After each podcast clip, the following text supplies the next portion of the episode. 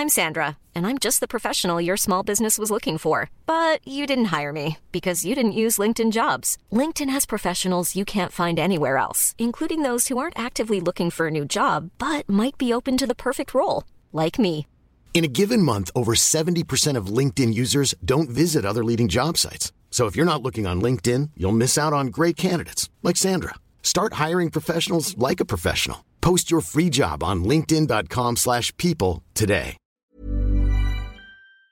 Est-ce un gadget ou est-ce révolutionnaire? Apple a lancé la semaine dernière l'Apple Vision Pro, disponible dans un premier temps aux États-Unis. Tim Cook, le PDG d'Apple, le présente, je cite, comme un appareil révolutionnaire avec des années d'avance. Les réactions sont très nombreuses et vous allez le voir, ça pose du coup tout un tas de questions passionnantes sur l'avenir et sur notre lien avec la technologie. Alors on n'est pas une chaîne de tech, donc aujourd'hui pas de test du casque en soi, vous n'aurez pas non plus mon avis perso euh, ou quoi que ce soit, mais on parle en l'occurrence d'une technologie qui fait euh, beaucoup réagir depuis quelques jours, qui pose des questions qui me semble assez passionnante. Pour la petite histoire, au tout début, Hugo Décrypte, j'avais prévu d'en faire une chaîne où j'analysais justement le lien entre euh, technologie et euh, l'impact sur notre société.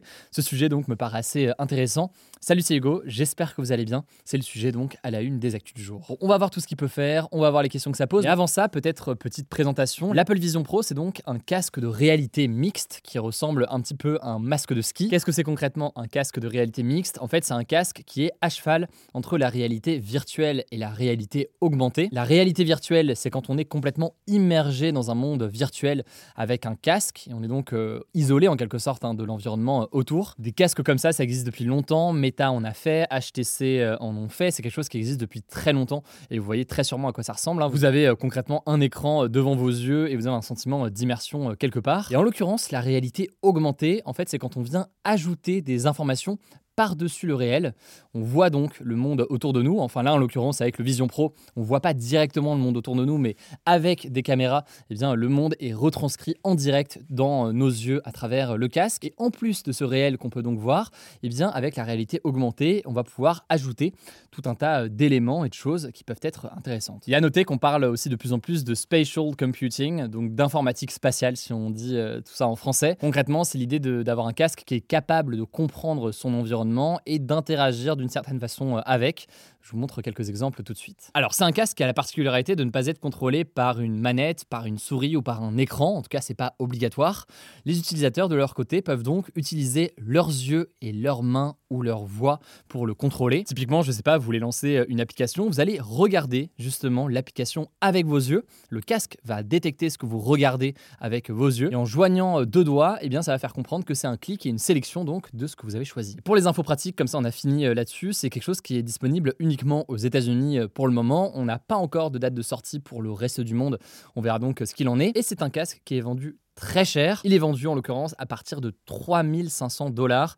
Plus cher, donc beaucoup plus cher même que des iPhones ou même que euh, beaucoup de MacBook. Alors qu'est-ce qu'on peut faire concrètement? Bon déjà, Apple ne veut pas qu'on le voit comme un casque, mais plus comme un ordinateur avec lequel on peut donc travailler, appeler des gens, enregistrer des vidéos en 3D ou encore jouer à des jeux. Sauf que, eh bien, au lieu d'avoir tout ça sur des écrans, vous l'aurez compris, ça apparaît dans un écran, mais un écran qui est littéralement face à nous et qui est euh, d'une telle qualité que, eh bien, on peut venir à en oublier que c'est un écran. En tout cas, la densité de pixels est telle, selon euh, les premiers tests qui ont été faits par tout un tas de médias, que c'est assez euh, bluffant en matière de réalisme. Alors, depuis son lancement aux États-Unis, vous avez sûrement dû voir passer des images ou des vidéos de personnes en train d'utiliser le casque en marchant, dans les transports, en courant ou je ne sais quoi, ou même d'ailleurs au volant d'une voiture, c'est ce qu'on a pu euh, voir. Autant vous le dire tout de suite, c'est surtout des mises en scène qui sont réalisées par des créateurs de contenu pour faire du buzz et faire euh, des vues. En l'occurrence, cet usage-là n'est pas du tout un usage qui est pensé ou vu par Apple. Apple le voit davantage comme un produit à utiliser assis chez soi, que ce soit à son bureau par exemple, sur le canapé ou autre,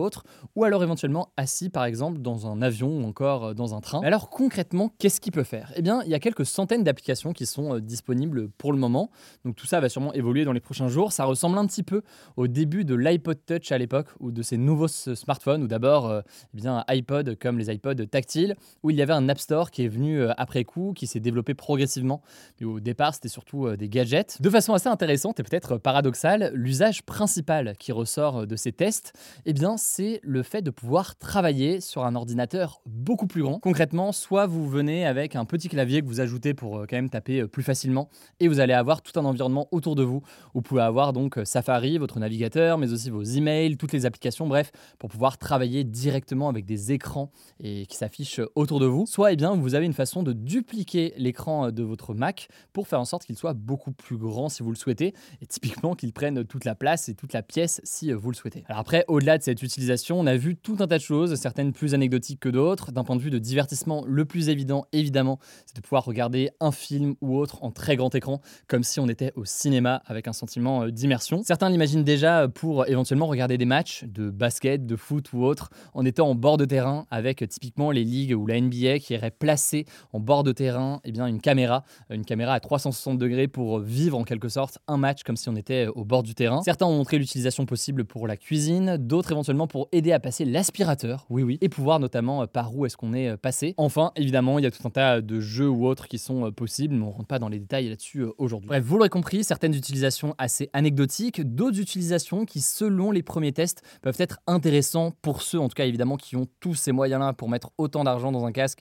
et qui peuvent, eh bien, par exemple, l'utiliser pour un usage professionnel, pour travailler différemment. Mais maintenant, une fois qu'on a dit ça, est-ce que l'Apple Vision Pro est voué à être grand public, comme peuvent être par exemple les iPhones, les Mac ou alors leurs équivalents venant d'autres marques Bon, déjà, il faut noter que l'Apple Vision Pro arrive à un moment où l'intérêt des gens pour la réalité virtuelle est plutôt euh, en baisse. Et là, en l'occurrence, le positionnement d'Apple est assez intéressant car habituellement, l'entreprise ne lance pas de produits euh, de niche en quelque sorte. Elle attend en général qu'une technologie soit suffisamment mature avant euh, d'investir. L'objectif d'avoir le monopole ou une place importante sur le marché, comme c'est le cas pour certains produits aujourd'hui où ils sont très présents. Et là donc, c'est en quelque sorte un changement de stratégie avec un premier produit qui coûte très très cher, qui n'est donc pas accessible à tout le monde, mais qui doit permettre, selon euh, certains, de montrer le potentiel à venir de cette euh, technologie. Et d'une certaine façon, c'est un petit peu la stratégie qu'on a pu retrouver chez d'autres entreprises mondiales. On peut par exemple penser à Tesla. Tesla, les premières voitures électriques par euh, la marque d'Elon Musk, eh bien, étaient des voitures extrêmement chères qui dépassaient systématiquement les 100 000 dollars ou les 100 000 euros. Aujourd'hui, c'est plus le cas. Et donc, au fur et à mesure, la technologie est devenue grand public et plus accessible. Vous l'avez compris donc, d'un point de vue technologique, c'est assez unanime sur le fait qu'aujourd'hui, il y a eu euh, une vraie avancée avec euh, ce produit. D'un point de vue aussi de potentiel, notamment en termes de productivité, ça peut éventuellement intéresser euh, certaines personnes s'ils sont prêts à mettre un tel prix. Maintenant, vous l'imaginez, c'est aussi des technologies qui posent question ou qui font débat. Vous l'avez peut-être vu autour de vous, ou alors c'est peut-être un débat que vous pouvez lancer. Cette idée d'avoir comme ça une strate de virtuel qui s'ajoute en quelque sorte au réel et pas seulement sur un smartphone mais littéralement en quelque sorte dans son environnement qu'on verrait à travers un casque, eh bien ça fait euh, vivement euh, réagir, ça pose tout un tas de questions sur le lien que l'on a avec euh, les technologies, sur les inégalités que ça peut créer, sur l'impact d'un point de vue social aussi, qui soit d'ailleurs positif ou négatif selon les cas d'usage. Bref, vous l'aurez compris, c'est un produit qui fascine beaucoup et j'ai pas l'habitude de faire ce genre de vidéos sur des produits technologiques. On a parlé de tout un tas d'avancées technologiques dans le passé ou des ambitions de certains, typiquement Elon Musk avec Neuralink. On en parlait encore il y a quelques jours. On pourrait en faire une vidéo euh, entière euh, d'analyse, y compris euh, presque plus philosophique sur le sujet. En tout cas, je vous mets des liens en description pour en savoir plus. Je vous laisse avec Blanche pour les actualités en bref et je reviens juste après. Merci Hugo et salut tout le monde. On commence avec cette actu en France. Les syndicats enseignants ont appelé à une nouvelle journée de grève ce mardi 6 février dans les écoles, collèges et lycées. Ils souhaitent faire la même chose que jeudi dernier où 47% du personnel des collèges et lycées était en grève selon le syndicat SNES-FSU contre 20,26% selon le ministère réclame notamment de meilleurs salaires et le renvoi de la nouvelle ministre de l'Éducation nationale, Amélie Oudéa Castera. Certains enseignants, agents de cantine ou animateurs périscolaires seront donc probablement absents ce mardi. À noter que les professeurs de collège et lycée ne sont pas obligés de prévenir à l'avance s'ils font grève ou non. Deuxième actu rapidement, dans les Pyrénées-Orientales, dans le sud de la France, les températures dignes de l'été ont été enregistrées ce week-end. Il a fait 27,5 degrés à Céret,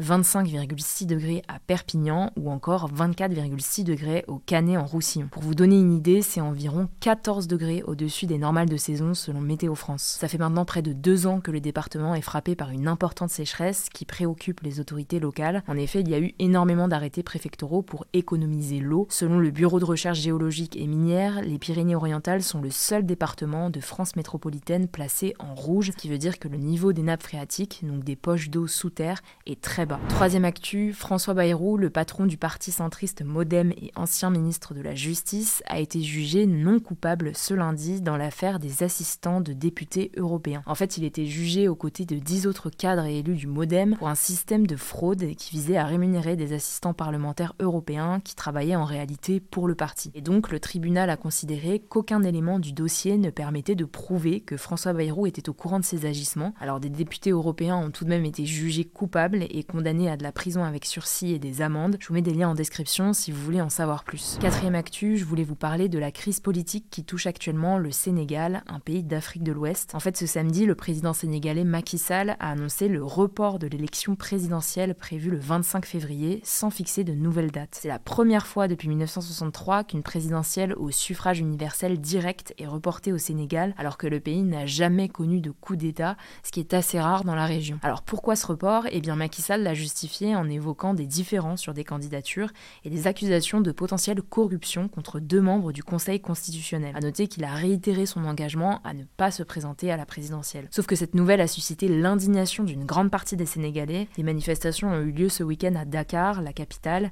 Il y a eu des heurts entre les manifestants et les autorités et également plusieurs arrestations. L'accès à Internet mobile a même été coupé dans la ville. On continuera de vous tenir au courant. Cinquième actu, au Salvador, un pays d'Amérique centrale, le président sortant, Nayib Bukele, a proclamé sa victoire avec plus de 85% des voix ce dimanche, dès le premier tour de l'élection présidentielle. Âgé de 42 ans, Nayib Bukele est au pouvoir depuis 2019 et il est connu pour son combat contre la guerre des gangs au Salvador. Il a en effet mis en place un régime d'exception depuis mars 2022 qui prévoit la suspension de certaines libertés civiles, notamment le droit d'association, ou encore de permettre aux autorités de surveiller le courrier et de mettre sur écoute les téléphones portables des personnes jugées suspectes. A noter que six articles de la Constitution du Salvador, donc la loi suprême du pays, interdisent qu'un président soit deux fois de suite. Cependant, Nayib Bukele a bel et bien proclamé sa victoire et surtout, seuls 12% des Salvadoriens considèrent que la réélection est anticonstitutionnelle. Sixième actu, les pensées suicidaires et tentatives de suicide sont en forte hausse chez les 18-24 ans selon une étude de Santé publique France. Dans cette enquête qui a été menée en 2021 par téléphone auprès de plus de 30 000 personnes, 4,2% des personnes interrogées déclaraient avoir pensé à se suicider au cours des 12 derniers mois. Ces résultats, ils sont particulièrement inquiétants car les pensées suicidaires ont été multipliées par plus de 2 en 10 ans chez les 18-24 ans et les tentatives de suicide déclarées au cours des 12 derniers mois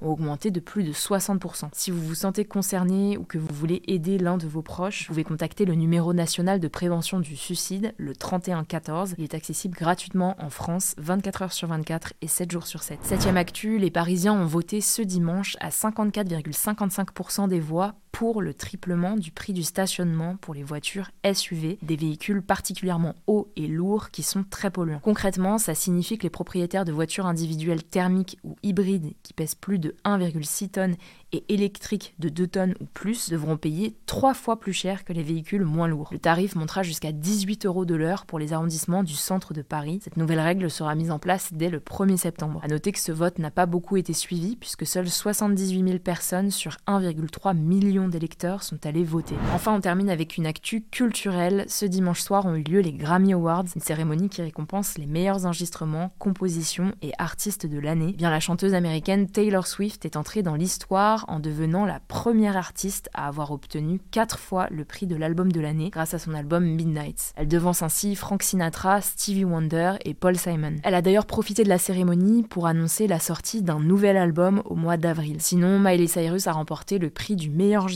avec son album Flowers, Billie Eilish celui de la chanson de l'année avec What Was I Made For, extrait de la BO de Barbie, et Victoria Monet celui du nouvel artiste. Si vous voulez le détail des récompenses, on en a fait un post dédié sur notre compte Instagram hugodécrypte.pop. Voilà, c'est la fin de ce résumé de l'actualité du jour. Évidemment, pensez à vous abonner pour ne pas rater le suivant, quelle que soit d'ailleurs l'application que vous utilisez pour m'écouter. Rendez-vous aussi sur YouTube ou encore sur Instagram pour d'autres contenus d'actualité exclusifs. Vous le savez, le nom des comptes c'est Hugo Décrypte. Écoutez, je crois que j'ai tout dit. Prenez soin de vous et on se dit à très vite. Mom deserves the best, and there's no better place to shop for Mother's Day than Whole Foods Market. They're your destination for unbeatable savings, from premium gifts to show-stopping flowers and irresistible desserts. Start by saving 33% with Prime on all body care and candles. Then get a 15-stem bunch of tulips for just $9.99 each with Prime. Round out Mom's menu with festive rosé, irresistible berry chantilly cake, and more special treats. Come celebrate Mother's Day at Whole Foods Market.